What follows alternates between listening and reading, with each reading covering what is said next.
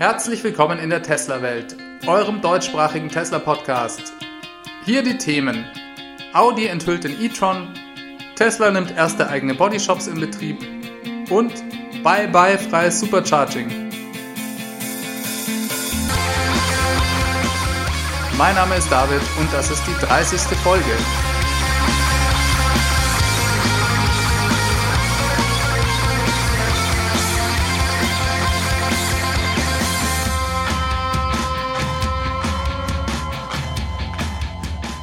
Ja, herzlich willkommen zurück in der Tesla-Welt.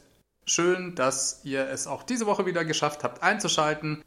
Ich habe für euch wieder jede Menge tolle News rund um das Thema Tesla, aber beginnen wir erstmal mit einem kurzen Blick auf den neuen e-tron von Audi. Der wurde jetzt am Montag lustigerweise in San Francisco, also direkt vor Teslas Haustür, mit großem Tamtam -Tam angekündigt und die ganze Stadt war voll mit Audi-Werbung und Plakaten. Sogar bei den Emmy Awards hat Audi Werbung dafür geschaltet und es wurden auch sehr, sehr viele Journalisten von überall her auf der Welt extra dafür eingeflogen. Audi hat also keine Mühen gescheut, um den e-tron gebührend zu präsentieren. Ich werde jetzt hier keine tiefgehende Analyse machen, dafür reicht mir auch die Zeit gar nicht. Ich will aber trotzdem mit euch einen kurzen Blick auf das Fahrzeug und seine Spezifikationen werfen. Es gab für mich jetzt keine riesigen Überraschungen. Vieles war auch vorher schon von Audi bekannt gegeben worden und hat sich jetzt bei dem Event nur noch mal offiziell bestätigt. Ich persönlich bin ja überhaupt kein Fan von SUVs, einfach weil ich finde, dass der Formfaktor an sich relativ ineffizient und sinnlos ist.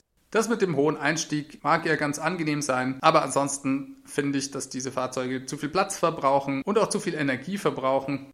Für ein SUV ist Audi aber mit dem e-tron allem in allem ein rundum anständiges Fahrzeug gelungen. Im Gegensatz zu Mercedes hat Audi hier den e-tron von Grund auf als Elektroauto entwickelt. Für den EQC von Mercedes war ja ein Verbrenner die Basis. In den USA kostet die Basisversion 74.800 US-Dollar. Es gibt dann noch eine Prestige-Variante für 81.800 und eine Edition One für 86.700 Dollar. In Deutschland soll das Ganze, glaube ich, bei 79.000 oder 80.000 Euro losgehen. Leider ist im Moment über die Optionen und auch die genaue Ausstattung der verschiedenen Packages noch nicht allzu viel bekannt.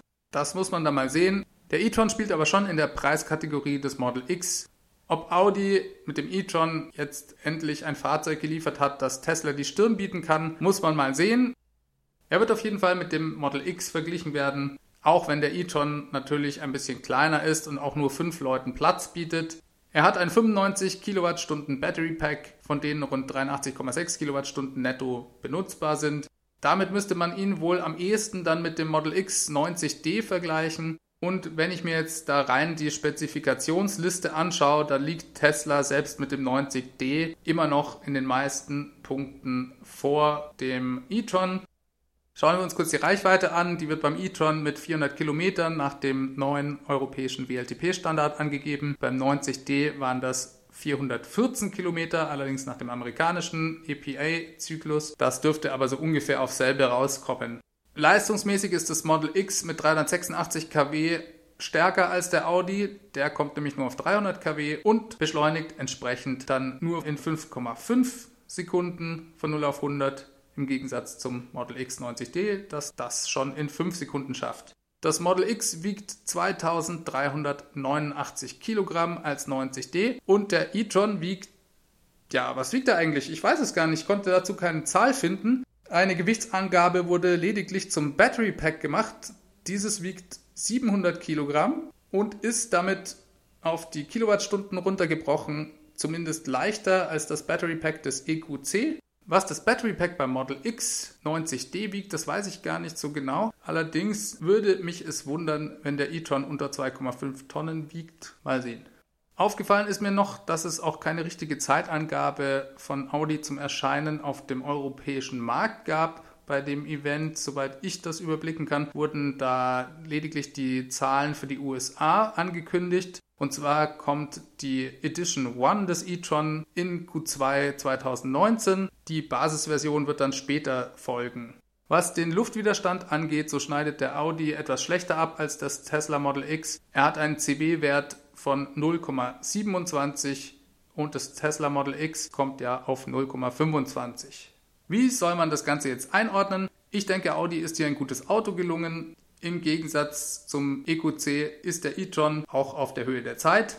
Audi hat endlich ein voll elektrisches Auto zu bieten und ich denke auch bei der Art der Integration von möglichst vielen unterschiedlichen Ladestationsanbietern in ein einheitliches System hat Audi vermutlich viel richtig gemacht. Allzu stolz sollte Audi trotzdem nicht auf ihre Leistung sein. Sie kommen ja erst 2018 jetzt auf den Markt und das mit einem Fahrzeug, das jetzt auch nicht wirklich besser ist als das Tesla Model X. In der Presse wird ja immer gerne vom Tesla-Killer geredet, auf den alle warten. Das sehe ich jetzt beim e-tron nicht.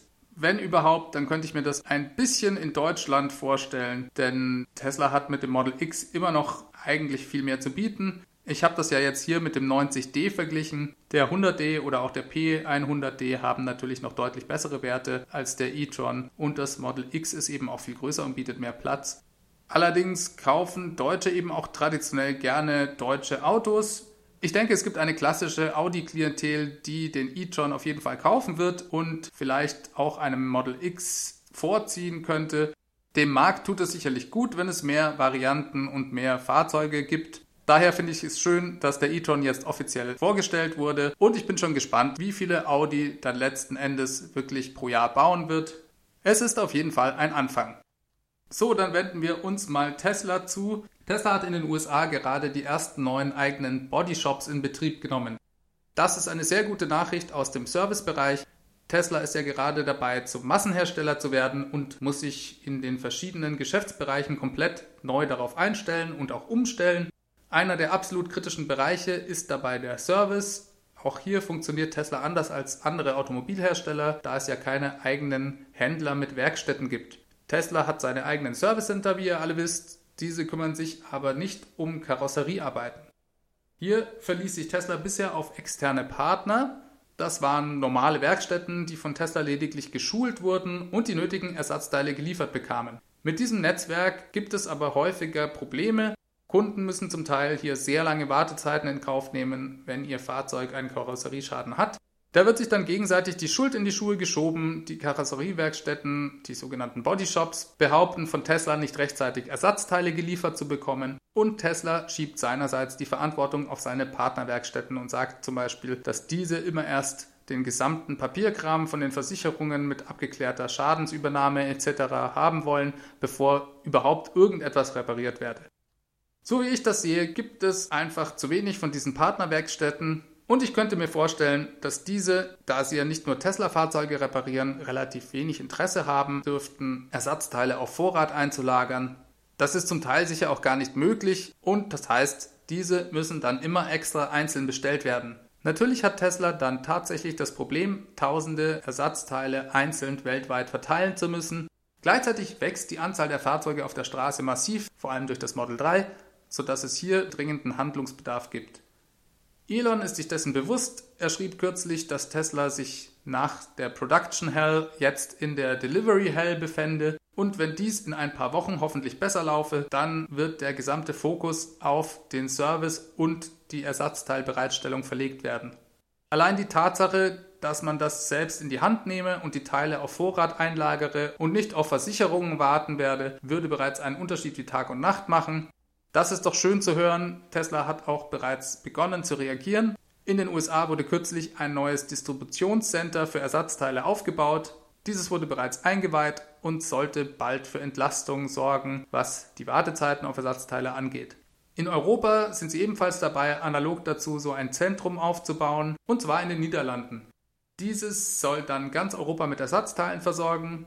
Ich habe leider kein genaues Datum herausfinden können, wann dieses Zentrum eingeweiht werden soll, es klang für mich aber so, als sollte dies doch noch dieses Jahr passieren. Als zweiten Teil der Strategie will Tesla, wie gesagt, seine Service Center zu Bodyshops umrüsten, sodass Karosseriearbeiten direkt dort ausgeführt werden können. Damit haben sie in den USA jetzt begonnen. Die ersten neun Service Center wurden dementsprechend umgerüstet und mit Technikern ausgestattet. Bis Ende des Jahres sollen die restlichen Service Center in Nordamerika folgen. Dadurch, dass Tesla plant, die Ersatzteile vorrätig zu haben, soll dann eine Reparatur am selben Tag möglich sein.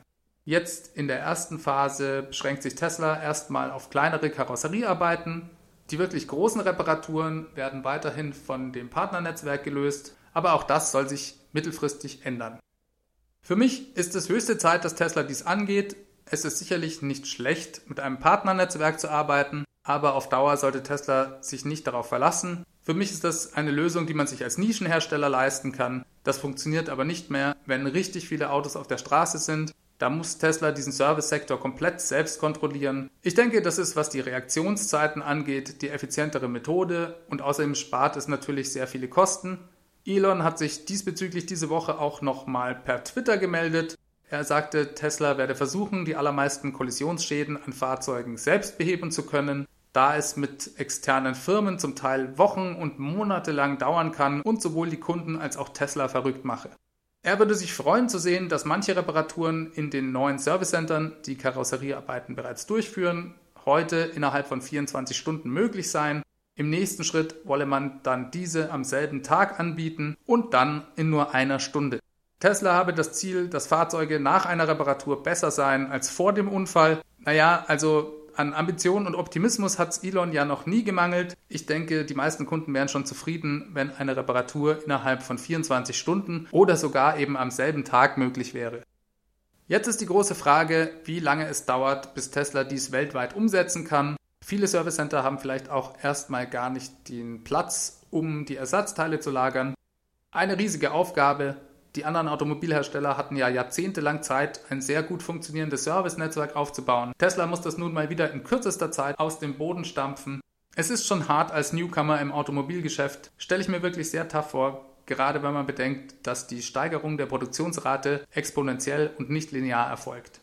Ich wollte auch noch mal kurz über die Produktionszahlen reden. Wir nähern uns ja mit großen Schritten dem Ende des dritten Quartals es steht jetzt schon fest, dass dies ein absolutes Rekordquartal für Tesla werden wird.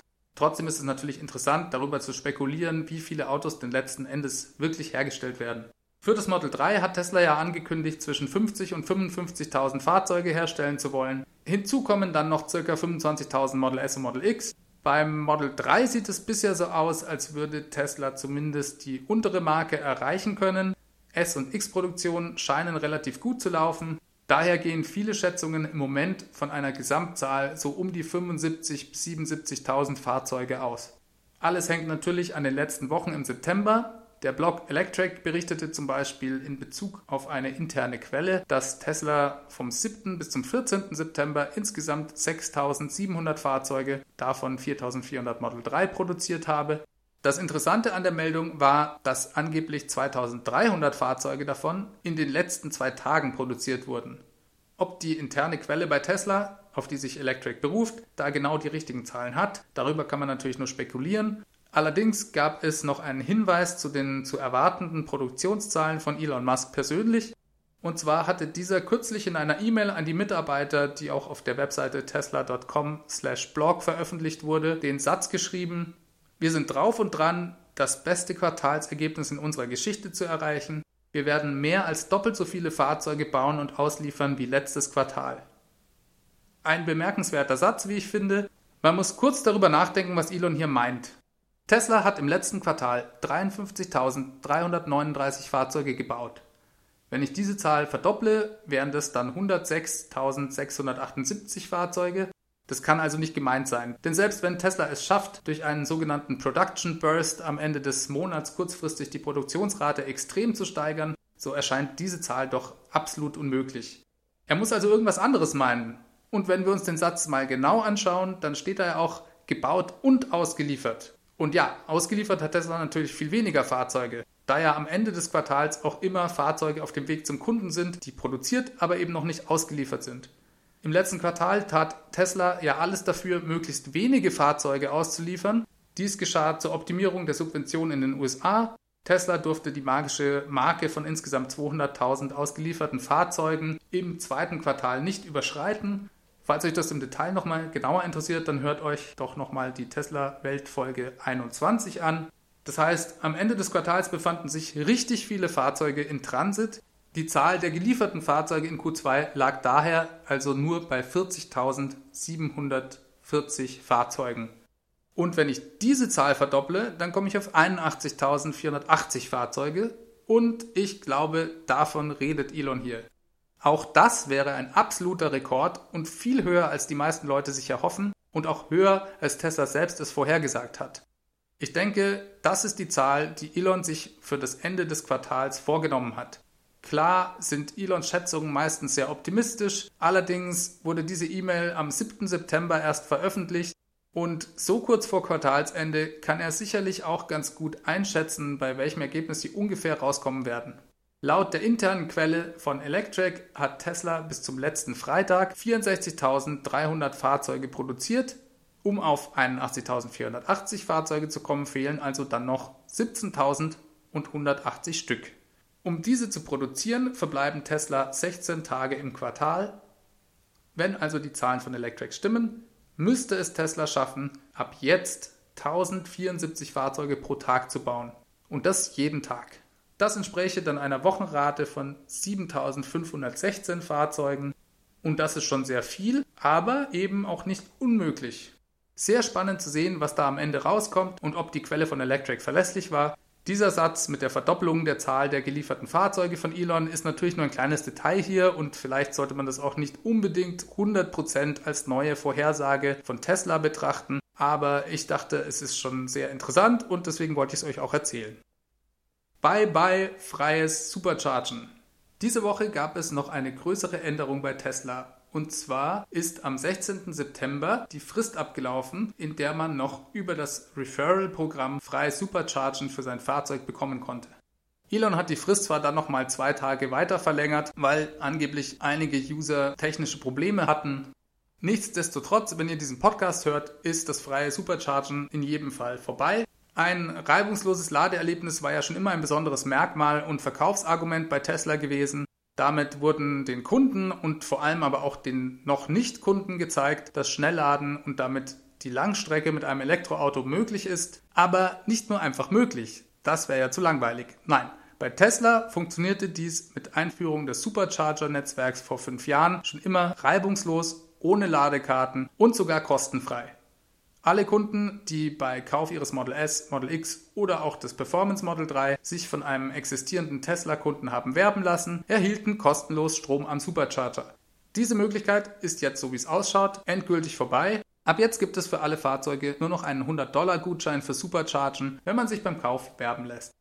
Damit geht eine Ära bei Tesla zu Ende, denn das freie Superchargen war definitiv ein Aushängeschild, wie ich finde, dass so ein kleines, unbedeutendes Start-up wie Tesla in nur fünf Jahren ein solches weltumspannendes und komfortables Schnellladenetzwerk aufbauen kann, lässt jeden anderen Automobilhersteller alt aussehen. Diese haben angesichts des Supercharger-Netzwerks, wie es heute existiert, eigentlich auch keine guten Ausreden mehr. Natürlich argumentiert die Konkurrenz fleißig dagegen. Dies sei nur möglich, da Tesla eben nicht nachhaltig wirtschafte, das Supercharger-Netzwerk und den Strom nur auf Pump und auf Kosten ihrer Anleger finanziere und ja sowieso übermorgen pleite sei. Für mich hat Tesla sich mit dem Supercharger-Netzwerk auch von anderen Elektroautoherstellern sehr deutlich differenziert und immer ein sehr gutes Heilmittel für Leute mit notorischer Reichweitenangst parat gehabt. Tesla hat heute als einziger Hersteller ein sehr gut ausgebautes Schnellladenetz und man konnte bisher eben umsonst laden. Naja, ganz umsonst war es natürlich nicht, die Kosten für das Schnellladen waren einfach in die Fahrzeugpreise mit eingerechnet. Zu irgendeinem Zeitpunkt gab es sogar mal freies Superchargen käuflich als Option zu erwerben und zwar für 2000 Dollar. Das wurde nur ganz kurz als Option angeboten. Ich meine, weil Tesla das freie Superchargen irgendwann mal zeitweise ausgesetzt hat. Als es dann über das Referral-Programm wieder weiter verlängert wurde, haben sie diese Kaufoption wieder aus dem Programm genommen. Es zeigt aber doch ungefähr, mit welchem Preis Tesla da pro Fahrzeug rechnet. Ob die Kalkulation dann wirklich aufgeht, hängt selbstverständlich sehr von dem Nutzungsverhalten der Kunden ab. Zum Teil wurde das auch missbraucht. Es gab durchaus Firmen, die eine Tesla-Taxiflotte oder auch Tesla-Fahrzeuge als Limo-Service oder als Mietfahrzeuge im Angebot hatten und sich ausschließlich auf das freie Superchargen verließen.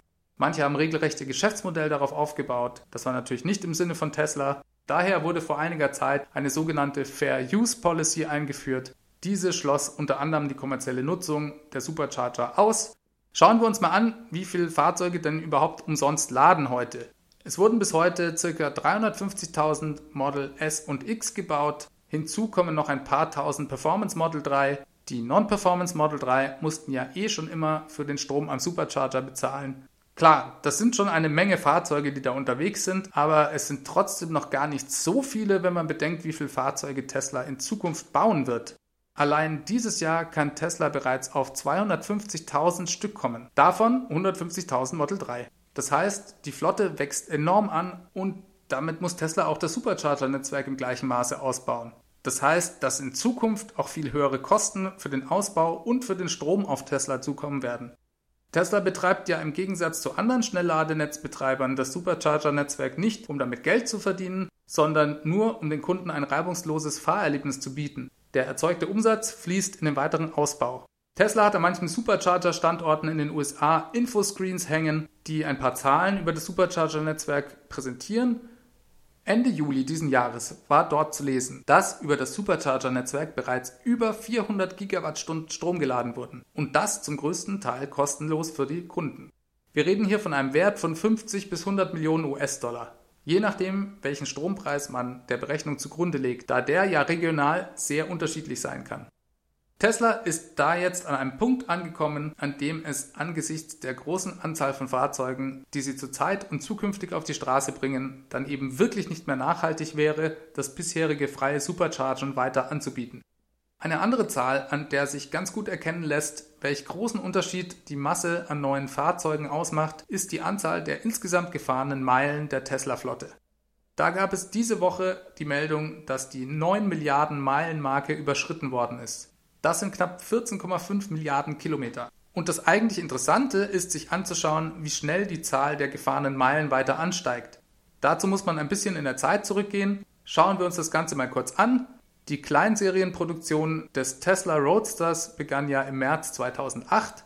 Im Juni 2012 kam dann das Model S auf den Markt und von da an dauerte es noch bis Juni 2015, also insgesamt mehr als sieben Jahre, bis die Tesla-Flotte die erste Milliarde Meilen gefahren hatte. Die zweite Milliarde wurde im April 2016, also nicht mal ein Jahr später, überschritten.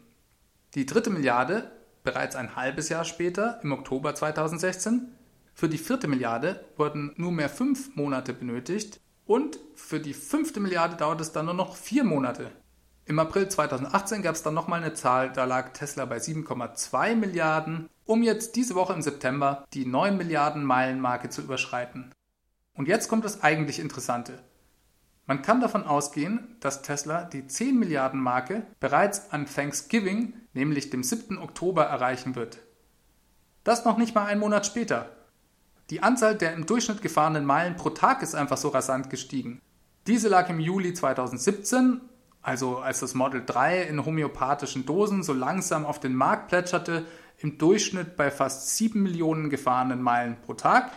In den vergangenen sieben Tagen lag diese bei fast 20 Millionen gefahrenen Kilometer pro Tag. Also fast dreimal so hoch. Tesla hat also gute 10 Jahre gebraucht, um 10 Milliarden Meilen zu fahren. Für die nächsten 10 Milliarden braucht Tesla nicht mal mehr ein Jahr. Wenn man sich das mal verdeutlicht, wird sehr schnell klar, warum freies Supercharging jetzt der Vergangenheit angehört. Klar, freies Supercharging hat sicher für manche Leute psychologisch einfach einen schönen Unterschied gemacht. Ich denke allerdings, dass es eigentlich schon besser ist, wenn man so etwas nicht pauschal in den Fahrzeugpreis mit einrechnet, sondern man für die tatsächliche Nutzung bezahlt.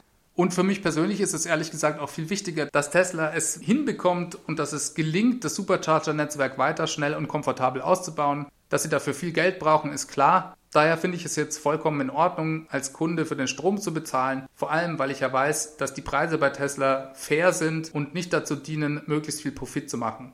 Natürlich ist es etwas schade für europäische Model 3 Reservierungsbesitzer, die sich ein Performance Model 3 kaufen wollten. Da ist die Value Proposition des Fahrzeugs auf jeden Fall gesunken. In Zukunft bekommt man dann eben etwas weniger für sein Geld. Das Model 3 ist ja gerade auch, was die anderen Optionen angeht, in den letzten Monaten immer etwas teurer geworden. Erst letzte Woche hatte ich euch ja berichtet, dass der Preis für den Dual-Motor jetzt auf 6000 Dollar gestiegen ist. Und es gab diese Woche auch noch eine Preiserhöhung und zwar für eine der Farboptionen, nämlich für Multicode Red. Elon hatte kürzlich auf Twitter geschrieben, dass die Herstellung dieser Farbe relativ komplex sei und prompt wurde jetzt auch eben der Preis nochmal erhöht diese kostet ab jetzt in den USA 2500 Dollar. Seit Einführung des Model 3 ist der Preis für Multicode Red damit in mehreren Schritten von ursprünglich 1000 Dollar auf 2500 Dollar gestiegen. Das ist natürlich schon saftig. Solche Preiserhöhungen tun natürlich immer weh, wenn man sein Fahrzeug noch nicht bestellt hat. Trotzdem muss ich in diesem Fall doch sagen, dass es durchaus Sinn macht, dass eine Mehrschichtlackierung teurer angeboten wird als eine normale Lackierung. Eigentlich sehr komisch, dass Tesla dies anfangs zum selben Preis wie alle anderen Farben angeboten hat, nachdem ja der Prozess sehr viel aufwendiger ist und dadurch auch viel länger dauert. Daher macht speziell diese Preiserhöhung für mich mehr Sinn als zum Beispiel die Preiserhöhung der Dual-Motor-Option. Bei dieser habe ich ja immer noch die Hoffnung, dass das auch irgendwann mal wieder sinkt. Wir werden sehen, was das Model 3 hier kostet, wenn es auf den Markt kommt. Bis dahin können wir nur abwarten. Von der Boring Company gab es diese Woche auch ein paar News. Und zwar hat die Boring Company eine Genehmigung bekommen, um auf einem weiteren Grundstück eine Art Aufzug zu bauen, mit dessen Hilfe dann Testfahrzeuge zu dem Tunnel gebracht werden, den sie bereits gebaut haben. Und Elon Musk twitterte gleichzeitig dazu, dass die Boring Company es möglich machen will, einen Zugang zu ihrem Tunnelsystem direkt von der Garage des Endnutzers zu ermöglichen man experimentiert also hier mit Aufzügen, die direkt in die Garage des Nutzers gehen und versucht dementsprechend die Fahrzeuge dann unterirdisch zu dem Tunnelsystem zu bringen. Des Weiteren hat Elon auf Twitter angekündigt, dass die Boring Company in nur zwei Monaten den ersten Brick Store eröffnen werde. Und zwar will die Boring Company ja den ganzen anfallenden Schutt, der durch die Bohrungen entsteht, direkt vor Ort, zum Teil sogar, glaube ich, im Tunnel, noch zu hochfesten Ziegelsteinen pressen diese sollen im Prinzip so funktionieren wie Legosteine und zum Hausbau verwendet werden können. Diese Ziegel seien so fest, dass sie sogar dem kalifornischen seismischen Bewegungen gewachsen seien. Für die Boring Company ist das ein Weg, um Geld zu sparen. Anscheinend entsteht ein großer Teil der Kosten beim Tunnelbau durch die Entsorgung des anfallenden Erdreichs, durch den Abtransport und die Entsorgung. Hier ist die Idee, diesen vor Ort direkt weiter zu verarbeiten und danach als Ziegelsteine zu verkaufen. Elon meinte dazu mal, dass selbst wenn sie die Ziegelsteine verschenken würden, es immer noch günstiger käme, als das Erdreich anderweitig zu entsorgen. Und die Boring Company plant, die gepressten Steine für 10 Cent pro Stein anzubieten. Für Projekte im Bereich sozialen Wohnungsbau wollen sie diese sogar verschenken. Ich finde ja die Projekte der Boring Company absolut verrückt. Es klingt ja erstmal irrwitzig, Verkehrsprobleme mit vielschichtigen Tunnelsystemen lösen zu wollen. Aber das ist eben auch immer gleichzeitig das Faszinierende an Ideen von Elon Musk. Er fängt sie einfach an und setzt sie dann um. Die Idee zur Boring Company war ja ursprünglich sogar ein Witz von ihm gewesen. Und erst bei längerem drüber nachdenken hat er sich dazu entschlossen, diese dann wirklich ins Leben zu rufen. Und man muss schon sagen, sie gräbt vor Ort fleißig vor sich hin, bekommt von verschiedensten Städten und Gemeinden Genehmigungen dafür und verkauft jetzt eben schon sehr bald gepressten Schutt als Baustoffe. Das ist schon irgendwie genial und ich finde, wenn Elon nicht an das Projekt glauben würde, dann wäre er wohl auch kaum der Hauptgeldgeber dafür. Daher finde ich das Ganze sehr, sehr spannend und immer eine Meldung wert. Tesla entlastet Kunden im Einzugsgebiet des Tropensturms Florence. Ja, das habt ihr vielleicht auch mitbekommen und zwar tobt ja im Moment in den USA der Tropensturm Florence.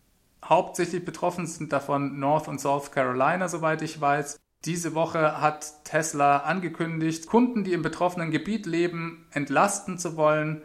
Das ist jetzt für viele von euch vielleicht keine Neuigkeit, denn Tesla hat dies in der Vergangenheit auch bei anderen Wirbelstürmen schon öfters gemacht. Aber ich finde es trotzdem immer erwähnenswert und zwar schaltet Tesla für alle betroffenen Personen im Gebiet das Supercharger-Netzwerk frei. Das heißt, auch Model 3-Besitzer können dann hier umsonst laden um möglichst schnell und bequem aus den betroffenen Gebieten wegzukommen. Des Weiteren geben sie zusätzlich Batteriekapazitäten frei. Und zwar ist es ja so, dass bei manchen Tesla-Modellen vom Model S und Model X Fahrzeuge eine größere Batteriekapazität haben, die in der Praxis dann per Software abgeriegelt ist. Das sind zum Beispiel einige 60D-Modelle, die in Wirklichkeit eben eine 75 Kilowattstunden Batterie verbaut haben. Und diese 15 verbleibenden, normalerweise nicht zugänglichen Kilowattstunden schaltet Tesla dann für einen bestimmten Zeitraum frei, um den Leuten eben noch mehr Reichweite zu schenken, wenn sie vor dem Wirbelsturm auf der Flucht sind sozusagen. Jetzt ist es natürlich keine riesige Hilfe, aber man kann so dem einen oder anderen vielleicht doch weiterhelfen. Die betroffenen Kunden haben im Zweifelsfall dann eben eine kleine Sorge weniger. Natürlich macht das Tesla nicht ganz uneigennützig, weil es ihnen dann doch schon sehr gute PR beschert. Aber hey, ich finde es trotzdem gut, dass sie das machen, denn sie könnten es ja auch einfach sein lassen. Und wenn es dem einen oder anderen weiterhilft, dann ist doch schon was erreicht. Für mich ist es ein sehr cooles Anwendungsbeispiel, wie man vernetzte Fahrzeuge benutzen kann. Tesla ermöglicht diese Option sogar relativ lange und wird die Nutzer dementsprechend auch vorher wieder informieren, bevor die Batteriekapazität dann wieder reduziert wird. So, dann sind wir bereits wieder am Ende angekommen. Ich bedanke mich nochmal fürs Zuhören und hoffe, ihr hattet Spaß. Wie immer könnt ihr mir Feedback an feedback.teslawelt.de schicken. Auch habt ihr wie immer die Möglichkeit, Audiokommentare mit eurem Handy aufzunehmen, mir das Ganze per E-Mail zu schicken. Telefonisch erreicht ihr mich unter der 0211 9763 2363. Da könnt ihr mir gerne eine Nachricht hinterlassen. Auf Twitter findet ihr mich at teslawelt. Und ich freue mich wie immer, wenn ihr möglichst vielen Leuten von diesem Podcast erzählt. Alternativ helfen auch Bewertungen in eurer Podcast-App oder auf iTunes. Dadurch steigt der Podcast dann im Ranking, was zu mehr Hörern führt. Aber ich freue mich speziell auch immer über jede Bewertung. Ich lese mir die alle durch, finde das immer klasse, motiviert mich sehr. Ich hoffe, wir hören uns nächste Woche wieder. Bis dahin wünsche ich euch alles Gute. Kommt gut durch die Woche. Bis zum nächsten Mal. Ciao, ciao.